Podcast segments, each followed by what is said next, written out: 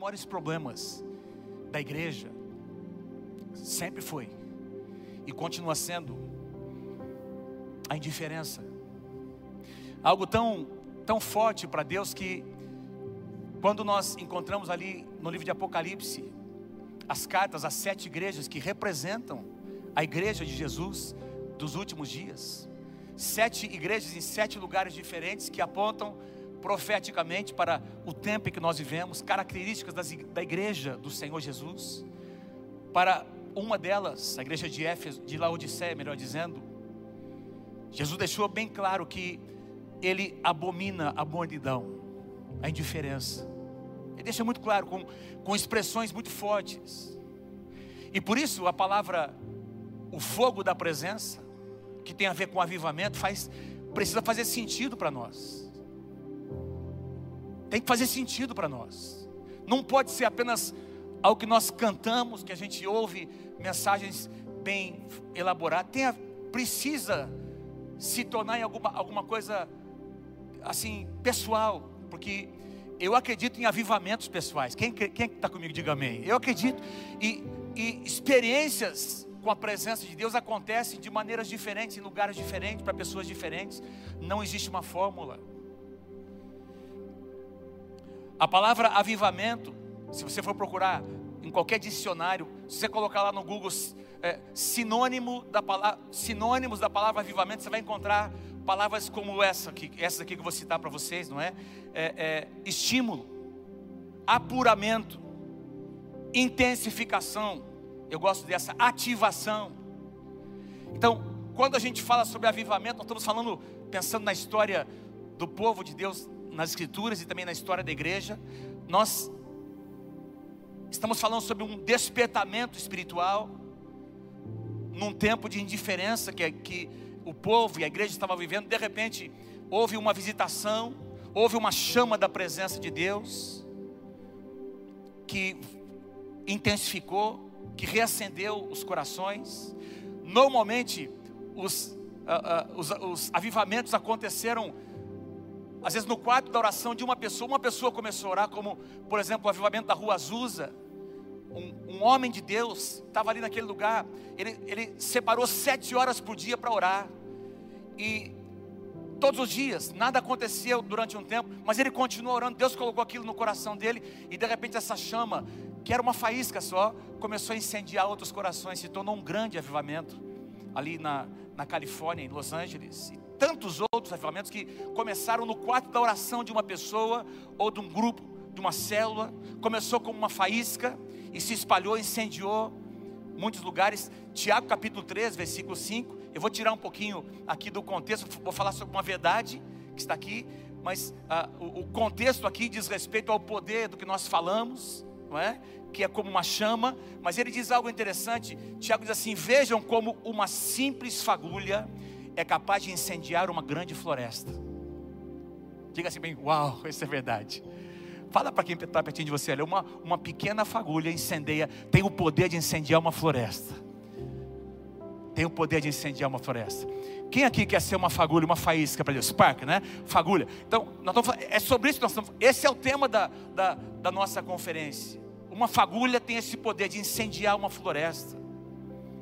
Se você pegar o seu telefone, não faça isso agora, faz depois em casa. Se você escrever lá a palavra avivamento e clicar no Google ali em imagens, você vai encontrar muitas imagens de fogo, não é? O fogo de Deus queimando, uma pomba queimando, a Bíblia queimando, fogo, chamas, labaredas. Interessante. É, não é à toa que o fogo é um símbolo é o símbolo da palavra, a figura que mais aponta para a glória e para a presença de Deus. Hebreus 12, 29 diz: Porque o nosso Deus é fogo consumidor. Interessante a palavra profética que veio hoje, lembrando o que aconteceu com os três rapazes. Já não eram mais três, eram quatro. Porque Jesus estava no meio deles. Aquilo ali foi uma cristofania. Jesus apareceu no meio daquelas chamas.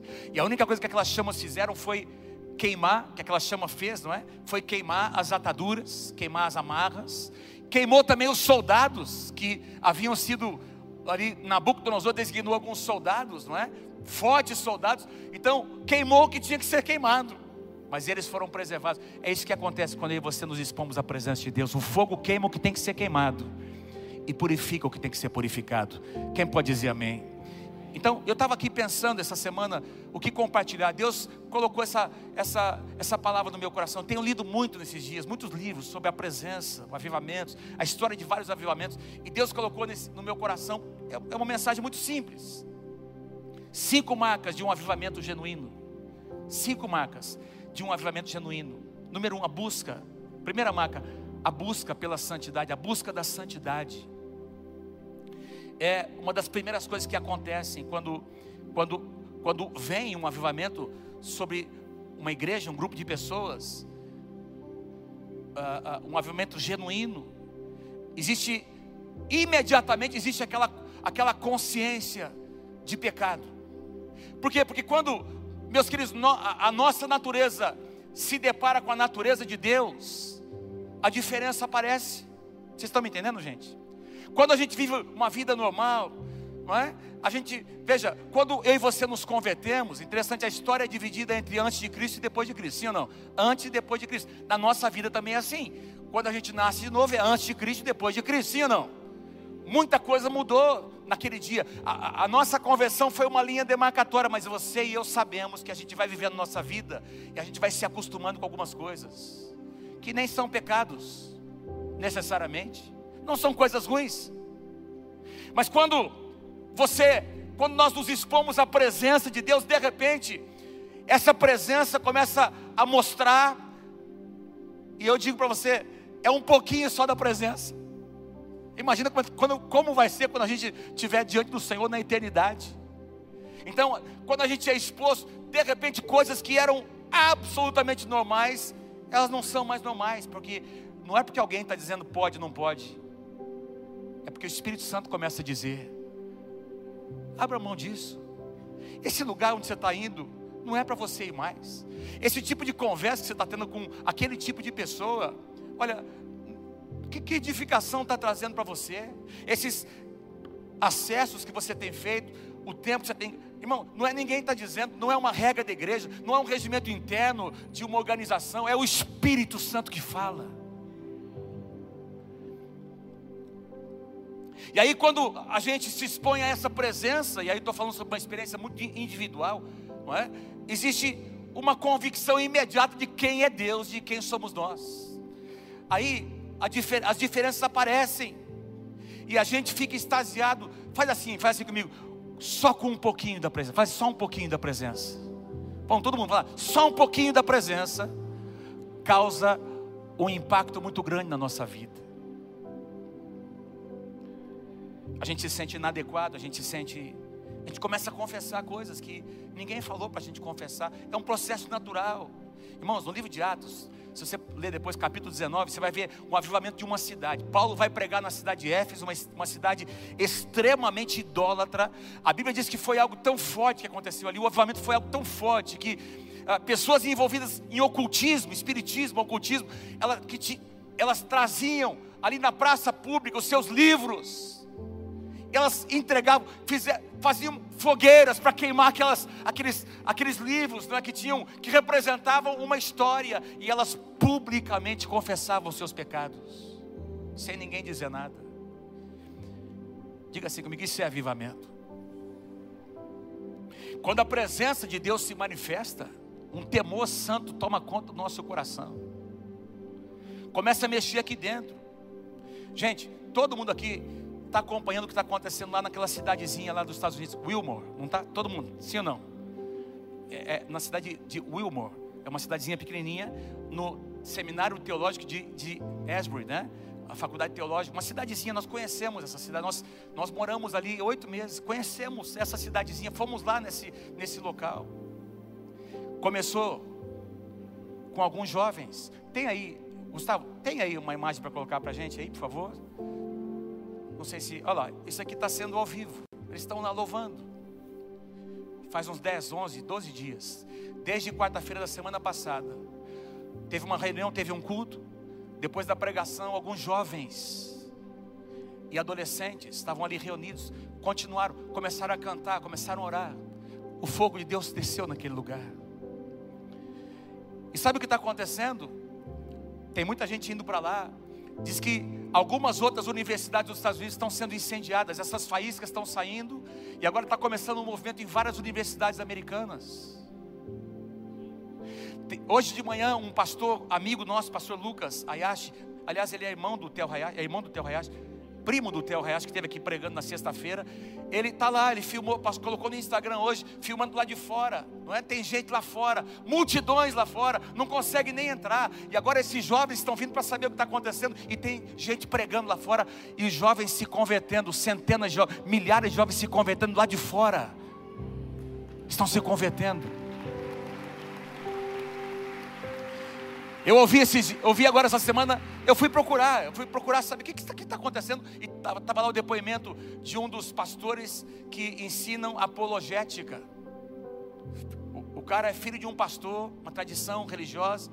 Ele ministra dentro da universidade e ele compartilhando o seu testemunho, que ele ficou bem assim cético com esse negócio. Ele falou: Vou lá ver o que está acontecendo. Diz que quando ele entrou naquele ambiente ali, entrou naquele ambiente, ele falou que veio um constrangimento no coração dele, porque ele começou a ver aqueles jovens quebrantados, curvados, confessando os seus pecados, derramando seus corações diante do Senhor.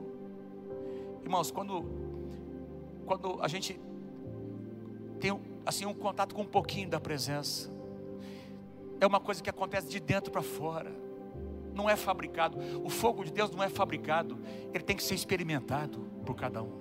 Ele não pode ser fabricado. Obrigado. Pode tirar lá a imagem, por favor. Interessante que quando a Bíblia fala sobre, por exemplo, Moisés, Moisés foi, eu tenho pregado sobre isso, não é? Moisés foi uma pessoa muito ousada, porque ele disse uma vez para Deus: Deus, eu quero ver a tua, eu quero conhecer a tua glória. Quem que quer conhecer a glória de Deus, a presença de Deus? Levanta a sua mão. Eu quero conhecer a tua presença, meu Deus. O que é que Deus disse para ele, Moisés? Eu não posso me revelar a totalidade da minha presença, porque você não suportaria. Eu vou colocar você aqui na fenda dessa rocha, aqui, escondidinho. Eu vou, eu vou passar por você. Você vai me ver de costas. Você vai ver uma, um pouquinho da minha natureza, um pouquinho assim da minha glória. E a Bíblia diz que Moisés, meus irmãos, ele viu, ele teve essa experiência. Quando ele desce daquela, daquele, daquela montanha, e isso aconteceu mais de uma vez, o seu rosto resplandecia porque ele conheceu só um pouquinho da glória. Deus disse para ele: olha, você, você, ninguém consegue ver a totalidade da minha glória e, e, e permanecer vivo. Mas a Bíblia diz que um dia nós veremos a Deus como Ele é. 1 João 3,2 diz: Amados, agora nós somos filhos de Deus e ainda não se manifestou o que nós havemos de ser, mas sabemos que quando Ele se manifestar, está falando da segunda vinda, nós seremos semelhantes a Ele, pois o veremos como ele é. Hoje, nós não podemos ver a totalidade do que Deus é, porque a nossa natureza seria fulminada, mas nós podemos conhecer porções da presença, nós podemos experimentar. Lembra do que Paulo diz lá em Efésios capítulo 5? Não, não se embriaguem com vinho, mas encham-se do Espírito Santo, falando entre vocês com salmos, hinos e cânticos espirituais.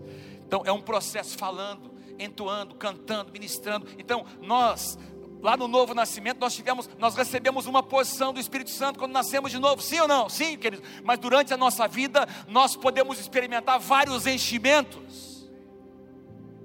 E é por isso que nós vamos ver lá no Novo Testamento Paulo dizer que a nossa fé pode ser aumentada, crescer na graça, crescer no conhecimento. Quantas pessoas chegaram para Jesus, Jesus dizendo: Senhor, aumenta a minha fé.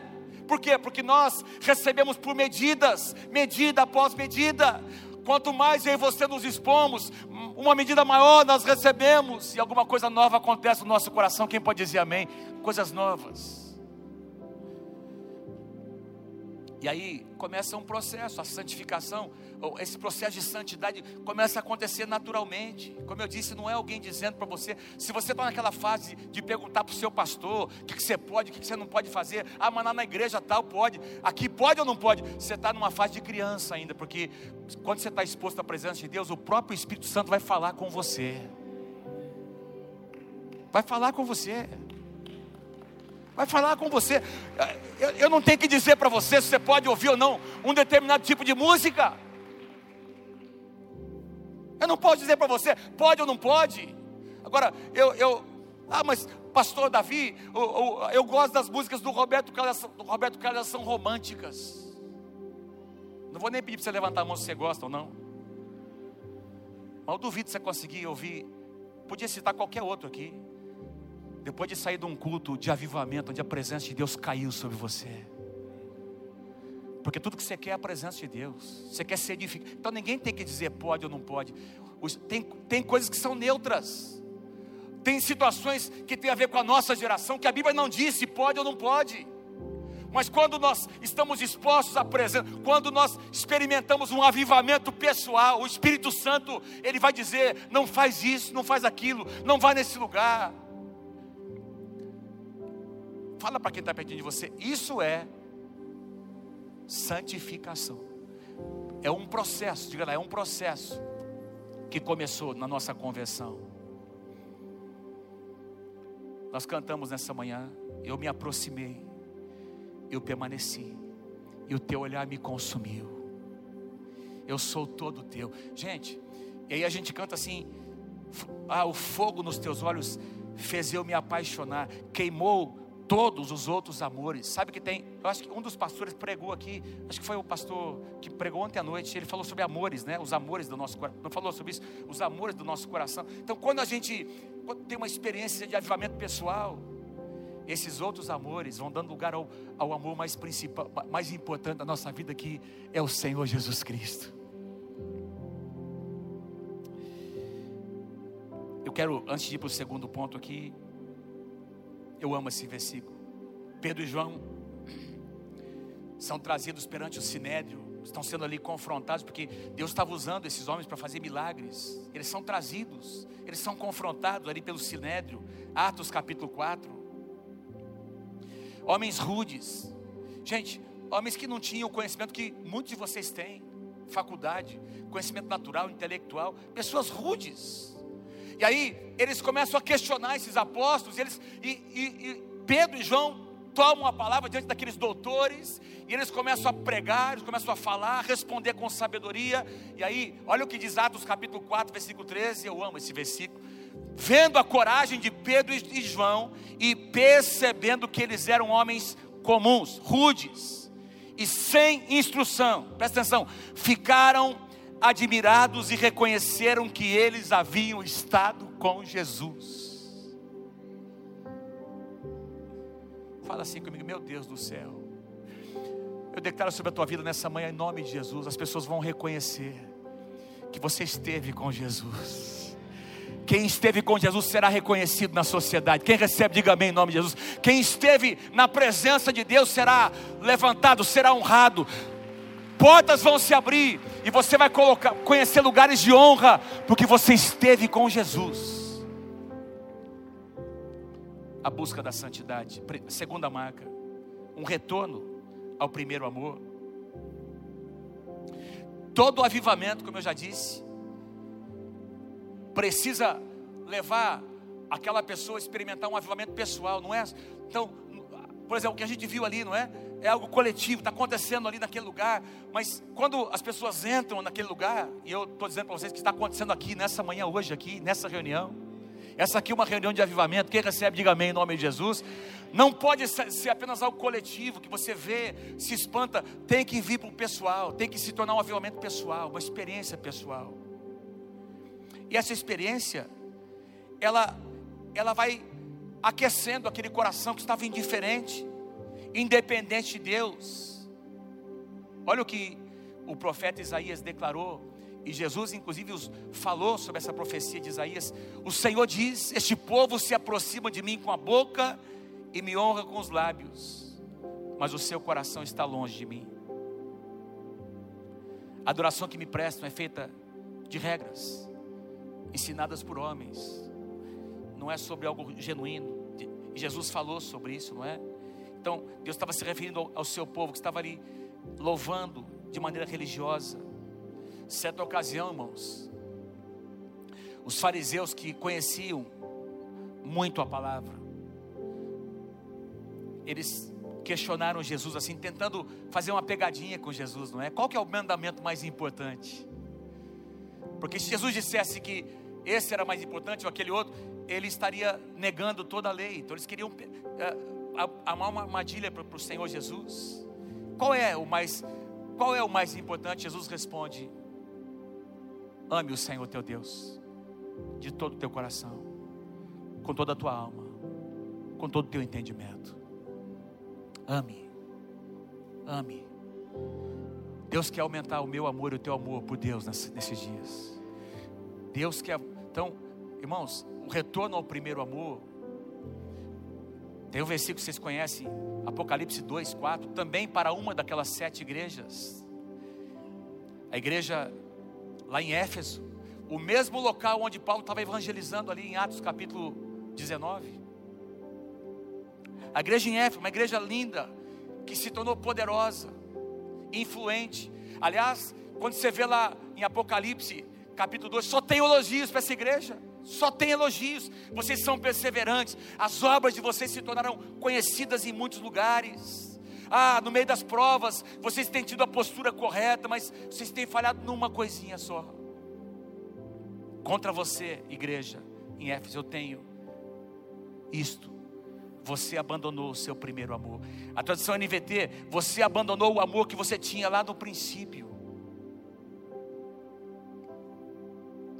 Quantas pessoas que já estiveram aqui nessa conferência em outros anos, o pastor André citou isso na palavra dele ontem, e não estão aqui. Alguns abandonaram o Senhor. Se andar aqui nas ruas de Londrina, no centro, você vai encontrar um monte de gente desviada, filhos de pastores, pastores Onde é que está a chama daquele coração? Alguma coisa aconteceu no meio do caminho e começou com a perda, o esfriamento. Jesus disse que nos últimos dias, Jesus disse, um dos sinais dos últimos tempos é que o amor de muitos se esfriará. Não é isso que ele, ele profetizou. E quando Jesus fala sobre isso, está falando sobre a igreja, dentro da igreja. Isso vai acontecer dentro da igreja. Jesus fala sobre apostasia dentro da igreja, dizendo que o amor vai se esfriar em muitos. Mas olha que interessante aqui que deixa lá o versículo, põe de novo para mim, Apocalipse capítulo 2, versículo 4. Olha o que ele diz ali, a chave são essas duas palavrinhas. Isso aqui tem a ver com Deus ou comigo, com você, irmãos? Diga assim: olha o que está dizendo aqui, você abandonou Deus está dizendo assim para a igreja: olha, foi você que abandonou, foi a sua escolha, foi a sua opção. Alguma coisa aconteceu dentro do seu coração e esse coração foi esfriando, não acontece de um dia para o outro. E eu fui procurar aqui essas duas palavrinhas, elas vêm de uma palavra grega, não é? Que tem esse sentido, não é? Você negligenciou, o seu coração foi se tornando frio é a mesma palavra usada para um marido que vai se tornando frio com a sua esposa, ele vai dividindo as suas afeições. Ele vai dividindo as suas afeições, ele vai, ele vai dividindo o seu coração, que era só da sua esposa, ele vai dividindo as suas afeições com outras coisas, e de repente o coração está frio, e ele começa a se distanciar e culmina com um divórcio. É exatamente isso que Jesus está dizendo: olha, aconteceu alguma coisa, vocês me abandonaram. Vocês me abandonaram. Quem é casado aqui sabe que para manter a paixão no casamento, você tem que ter criatividade e muita perseverança. Quem é casado, levanta a mão. É ou não é verdade que eu estou dizendo para você? Claro que é verdade. Por quê? Porque, sabe, eu vou dizer por que, que, por que acontece isso. Porque nós nos acostumamos, é, é um perigo quando nós nos familiarizamos com aquilo que já não é mais novo. Foi novo uma época, foi importante porque era novo. Aí, como não é mais, não é mais uma novidade, já, a conquista já aconteceu, nós nos familiarizamos. Irmãos, a coisa mais perigosa dentro da igreja é nós nos familiarizarmos com a presença de Deus. É a presença de Deus se tornar algo tão comum, como aconteceu com Israel, todos os dias. Você já imaginou você durante a noite acordar e ter uma coluna de fogo, a glória de Deus, uma coluna de fogo ali para aquecer a noite. Durante o dia, aquela coluna se transformava numa, numa nuvem que trazia sombra todo, sobre todo Israel. E você olha lá, quando você lê, é um povo que só reclamava. Por que, que eles faziam isso? Porque eles foram se acostumando com a presença de Deus. Foi se tornando algo muito comum. E a presença de Deus não pode ser algo comum para nós. a presença de Deus tem que ser a coisa mais maravilhosa, mais desejável. Quem está comigo aí, diga amém em nome de Jesus. Então, assim como num casamento, para você manter a paixão, você tem que renovar, você tem que ser criativo, você tem que decidir amar. Irmãos, lá no Antigo Testamento, quando a gente canta assim, como é que a gente cantou agora há pouco da lenha, né? Como é que é que a gente canta? Até anotei aqui. É, nos tornamos responsáveis, a chama não vai apagar. E, e, nós cantamos, eu ainda tenho fome, eu ainda tenho o que? Tenho lenha. Pode vir queimar.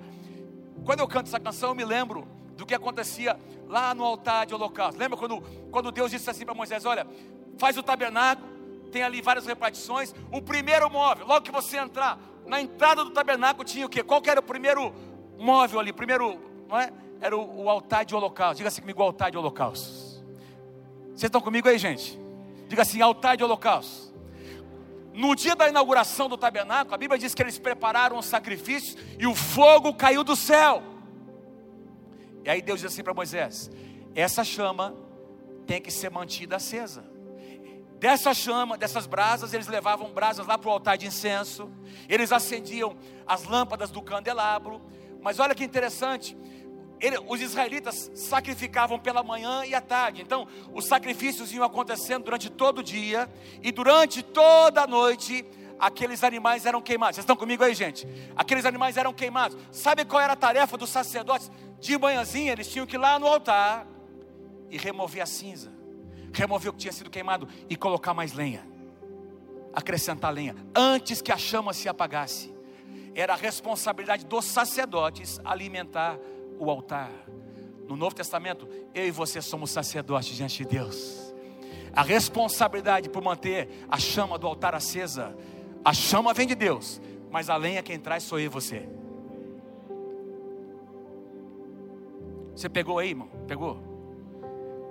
Pergunta para quem está pertinho de você: você tem lenha aí para queimar? Você tem lenha? Fala assim para ele, fala assim para ela: também depende de você. Diga assim: não é só de Deus. Em muitos lugares da Bíblia nós encontramos o fogo de Deus caindo do céu. Mas alguém tinha preparado um sacrifício antes. Vocês estão comigo aí, gente? Alguém tinha preparado para fazer a conexão. Então, é uma interação entre nós e o nosso Deus. Diga assim: santidade, retorno ao primeiro amor. Deixa eu avançar aqui.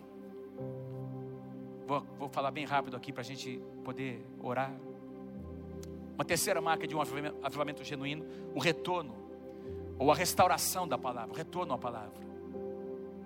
Por quê? Porque é a palavra de Deus que determina os limites. Esse pastor que ensina apologética estava ali dizendo, pedindo num vídeo, falou: olha, lá, lá no Esbury seminário, diz assim: olha, ore por nós, porque está vindo gente de todos os lugares e tem gente que está exagerando. Ele diz assim: olha, eu sei que quando Deus começa a visitar, tem também falsos profetas que se infiltram, tem gente aproveitadora, tem os turistas espirituais. E ele falou assim: por favor, orem por nós, para que a chama continue mantida aqui, para que seja algo genuíno, para que fique dentro dos limites da palavra, porque é a palavra de Deus que estabelece os limites do fluir de Deus. Sim ou não, gente? Amém? Então, sempre que tem um avivamento genuíno, tem também uma restauração da palavra. O, os corações se voltam para a palavra para entender qual é, a, qual é o propósito de Deus para a nossa geração. Interessante, tem dois, vou citar rapidamente dois reis, lá no Antigo Testamento, Josafá. 1 Reis capítulo 15, a gente não vai ler nada aqui, mas diz que esse homem foi tão usado por Deus. Ele, quando Deus visitou Josafá na sua geração, sabe o que ele fez, irmãos? Ele designou alguns sacerdotes, cinco oficiais, nove levitas, dois sacerdotes, e todos eles levaram a, a porção da palavra que eles tinham na mão, que era muito menos do que nós temos, não é? Provavelmente ali, o livro de Deuteronômio, ali, uh, um dos livros do, do Pentateuco, não é? E o que, que eles fizeram? Eles foram para todas as cidades de Judá e eles começaram a ensinar a palavra de Deus, ensinar a palavra de Deus. Houve uma, o ministério da palavra foi restaurado e a Bíblia diz que todas as nações ao redor de Judá passaram a respeitar o povo de Deus. O outro rei que foi usado por Deus para a restauração da palavra Josias. Presta atenção, Josias. O seu pai e o seu avô haviam sido reis terríveis. Josias não, Josias não tinha nenhuma referência dos que vieram antes dele. Mas a Bíblia diz que aos oito anos de idade, porque o seu pai morreu prematuramente, aos oito anos, diga assim comigo, oito anos. Com oito anos ele subiu ao trono. Tinha ali gente dando suporte, acompanhando o menino. Mas a Bíblia, a Bíblia diz que aos 16, diga assim comigo, com 16 anos, diga assim, Josias começou a buscar Deus. 16 anos, irmãos. 16 anos. Quem aqui tem de 16 anos para baixo, fique em pé, por favor. 16 anos para baixo, fique em pé. Quem tem 16 anos para baixo, 16 anos ou menos, fique em pé, fique em pé, fique em pé, fique em pé. Olha quantos adolescentes. Fique em pé, fique em pé. Com 16 anos ele começou a buscar Deus, ou seja, experimentou um avivamento pessoal. Aos 20 anos, quem tem 20 anos? 20 anos para baixo. Fica em pé, fica em pé os 16. Quem tem agora até 20 anos, fica em pé, até 20 anos, até 20 anos, fica em pé. Até 20 anos. Comigo aqui, gente. Quando ele tinha 20 anos de idade, sabe o que ele fez como rei? Que ele tinha esse poder, essa autoridade. Ele começou a purificar todas as cidades de Judá, removendo os, os, os postes, as, os altares a outros deuses. E com 26 anos, quem tem de 26 anos para baixo, fica em pé, de 26 anos para baixo. 26 anos para baixo. É mais da metade do que nós temos aqui hoje. Vocês estão comigo aqui, gente? Presta atenção no que aconteceu. Vem cá comigo aqui, olha. Com 26 anos, Josias, por quê? Porque o templo estava lá em ruínas, estava lá. Os inimigos tinham vindo, não tenho tempo para falar sobre isso, não é? Já não se adorava mais o Deus de Israel como antes. E aí o que é que ele faz? Ele, ele começa a restaurar o templo, restaurar a casa de Deus ele começa a restaurar o ministério dos sacerdotes, da música, louvor, adoração, os serviços da, do templo. E a Bíblia diz que alguém encontra um livro, uma porção das Escrituras. Nós temos hoje o Novo, o Antigo e o Novo Testamento, nós temos a palavra de Deus disponível. Eles encontraram um livro do Antigo Testamento. E a Bíblia diz que esse livro foi trazido até a presença do rei Josias com 26 anos. E alguém começa a ler para ele. Ele tinha ouvido falar, nunca Josias tinha tido contato com a palavra. E alguém começa a ler para ele. E quando alguém começa a ler para Josias, 2 Crônicas 34, 19, assim que o rei ouviu as palavras das escrituras da lei, rasgou as suas vestes. Ele caiu ali, começou a chorar, começou a se quebrantar na presença de Deus, restauração da palavra quebrantou o seu coração, começou a pedir perdão para Deus, avivamento pessoal, apego à palavra, ele se apegou, ele começou a estudar o que ele tinha nas mãos. Sabe o que aconteceu, gente? Toda a nação foi visitada por Deus, porque um jovem de 20 anos, de 16 anos, melhor dizendo, começou a buscar Deus. Deus pode fazer por meio de você, jovem, adolescente. Pode começar aqui nessa noite. Pode começar aqui nessa manhã, aliás, melhor dizendo, nessa manhã. Pode aplaudir mais forte porque é verdade. Pode aplaudir mais forte porque é verdade. Começa aí dentro do seu coração.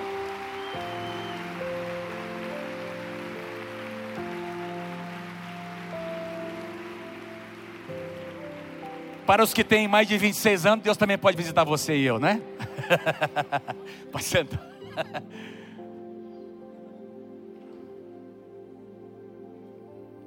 Mas eu estou falando, lembra que eu falei? Estou dedicando essa palavra para a nova geração que está aqui.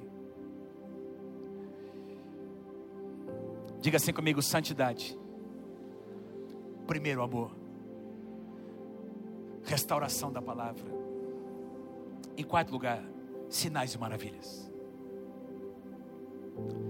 Eu não preciso falar muito sobre isso, né?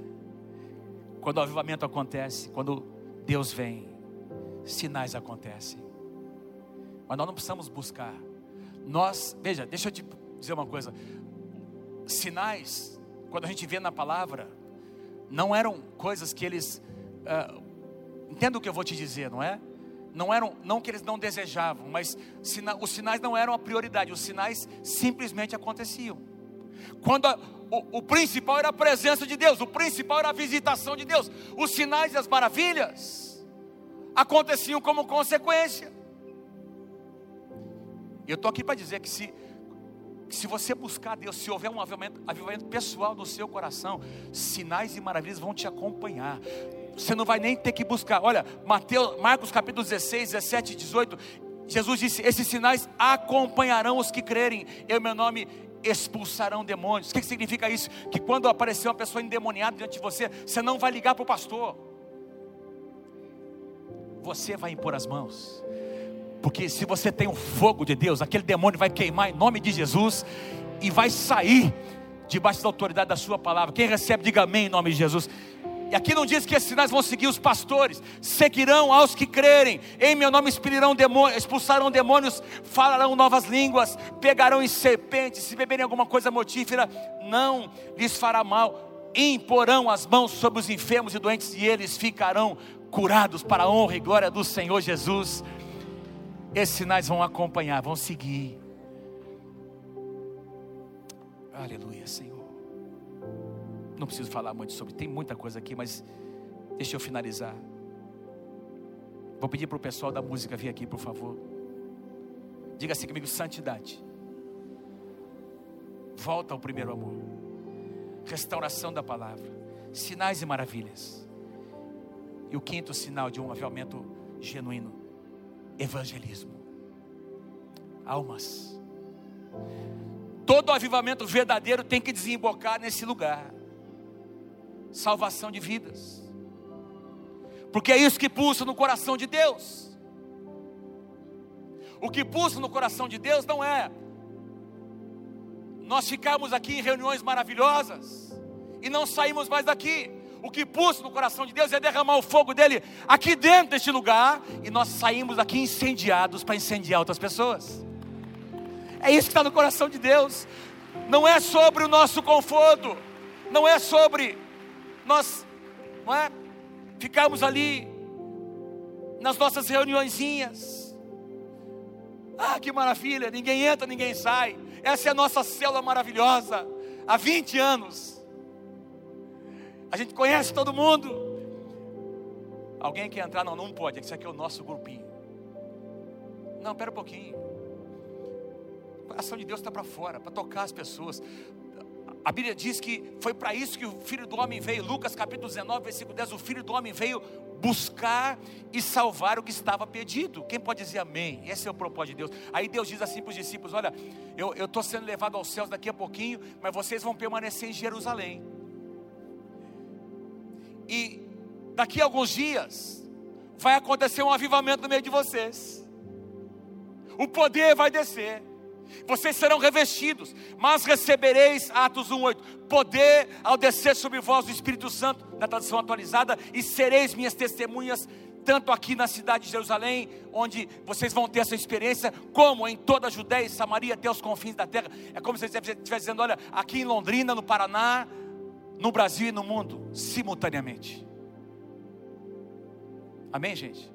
Agora, eles ficaram no quarto superior daquela casa ali, foram para o quarto daquela casa e ficaram ali sete dias esperando. E a Bíblia diz que de repente, num dia, no dia de Pentecostes, línguas como de fogo. Diz que todo mundo ouviu o som de um vento impetuoso Dá para aumentar o som aí? Vou fazer um barulho, tentar fazer um barulho aqui de. Não, tá fraco, tá fraco. Vamos lá. Vou contar até três. Isso, dá, faz um sopro para fora, bem. Sopro, é, é, sopro, né? Solta o ar bem. Enche o seu peito e vou contar até três. Você solta um vento bem forte. Vamos lá. Um, dois, três. Mais forte, vamos lá, mais forte. Um, dois, três, vamos lá. Um som de um vento impetuoso veio e línguas como de fogo tomou cada um daquelas 120 pessoas. Cada um deles recebeu uma língua de fogo sobre eles, um sinal do fogo sobre eles. Diga assim para quem está aqui: olha, diga assim, nós estamos todos juntos. Fala, nós estamos todos juntos, mas é sobre você. não é só todo mundo, é cada um.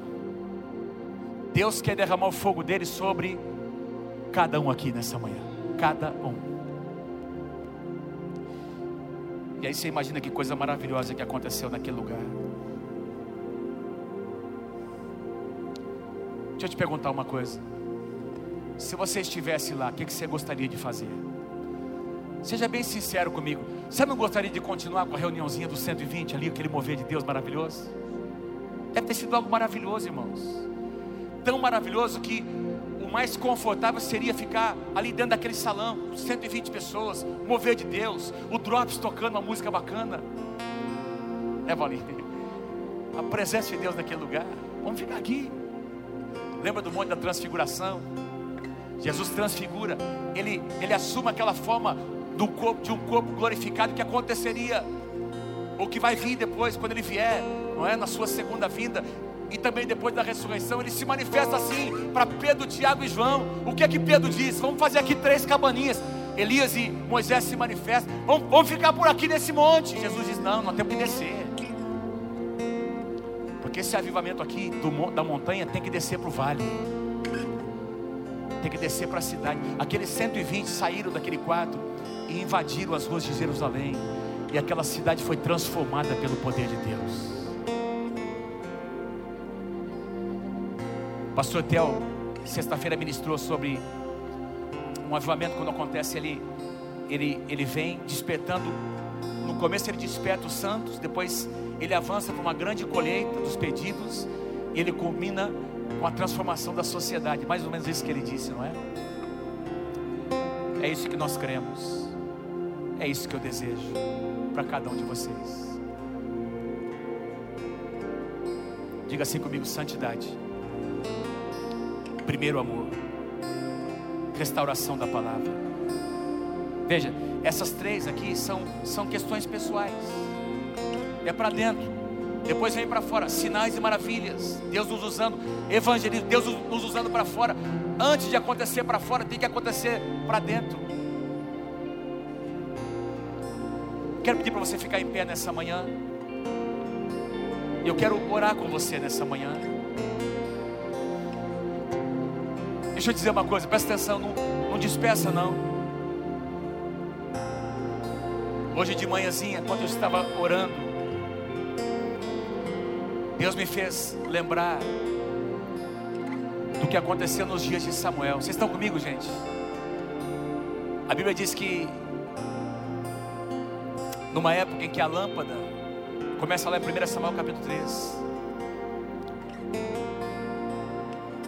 que a lâmpada, a, a, luz daquela lâmpada que se refere ao, ao candelabro que estava lá no tabernáculo, estava quase se apagando. Diz que antes que a lâmpada se apagasse, Deus falou com com Samuel.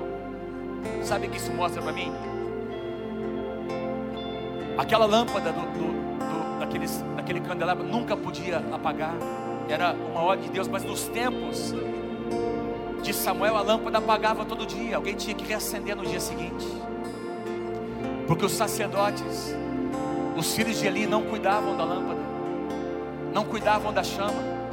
E aí Deus começa a levantar o menino. O historiador Joséfo diz, ele, ele sugere que Samuel tinha cerca de 10 anos de idade quando Deus conversou com ele pela primeira vez. Diga assim comigo, 10 anos de idade. Diz lá, antes que a lâmpada se apagasse, Deus se manifestou a Samuel. E nós sabemos o profeta que Samuel se tornou. Ele teve uma visitação de Deus aos 10 anos de idade.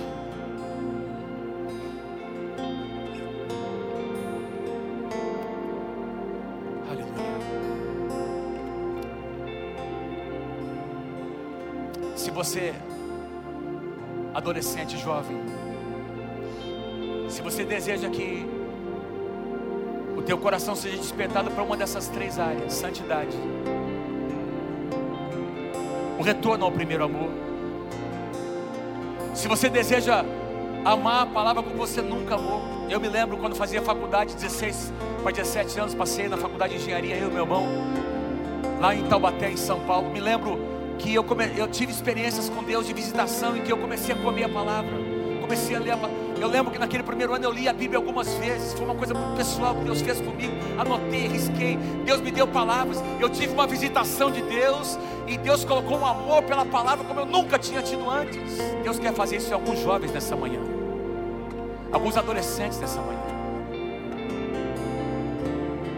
E aí, os dois últimos sinais, é, é, os dois últimos, as duas últimas marcas, sinais e maravilhas, e o testemunho, evangelismo, vão ser consequência dessas três primeiras marcas: santidade, volta ao primeiro amor, restauração, apego à palavra.